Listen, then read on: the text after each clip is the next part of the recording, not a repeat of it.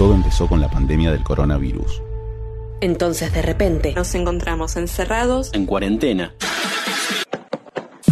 Pero los locutores nos sentimos en casa. Porque al igual que en el estudio, nuestro lugar creativo es entre cuatro paredes. Un par de reuniones virtuales. Una tormenta de ideas.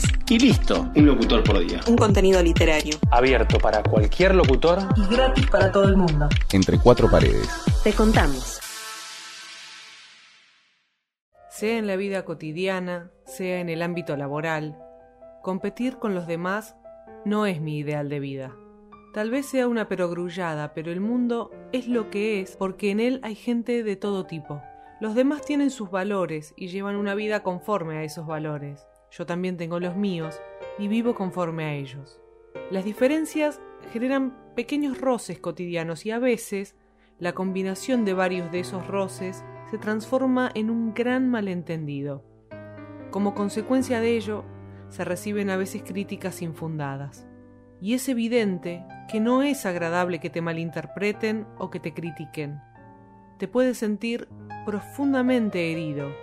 Sin embargo, a medida que uno acumula años, poco a poco va adquiriendo conciencia de que esas heridas y esa dureza son en cierta medida necesarias para la vida. Si se piensa con detenimiento, es precisamente porque somos muy distintos unos de los otros, por lo que conseguimos ponernos en marcha y perdurar como seres independientes.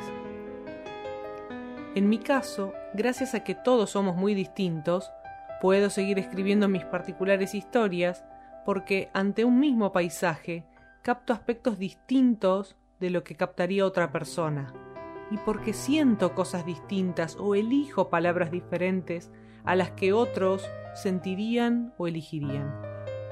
Las heridas incurables que recibe el corazón son la contraprestación natural que las personas tienen que pagar al mundo por su independencia.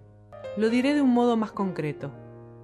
Cuando recibo una crítica infundada, o que al menos parece infundada, de alguien, o cuando alguien de quien esperaba que aceptara una mía no lo hace, corro un poco más de distancia que de costumbre.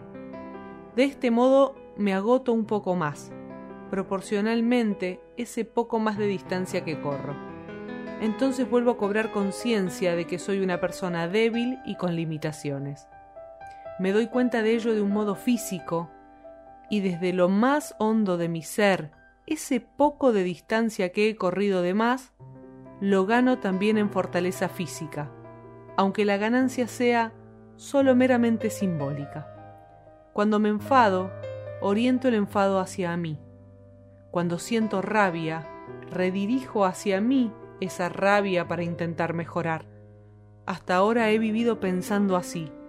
Me esfuerzo por tragar todo en silencio, sin más, hasta el límite, para después intentar liberarlo en esos recipientes que son mis novelas, como una parte más de mi historia. Entre cuatro paredes. Te contamos.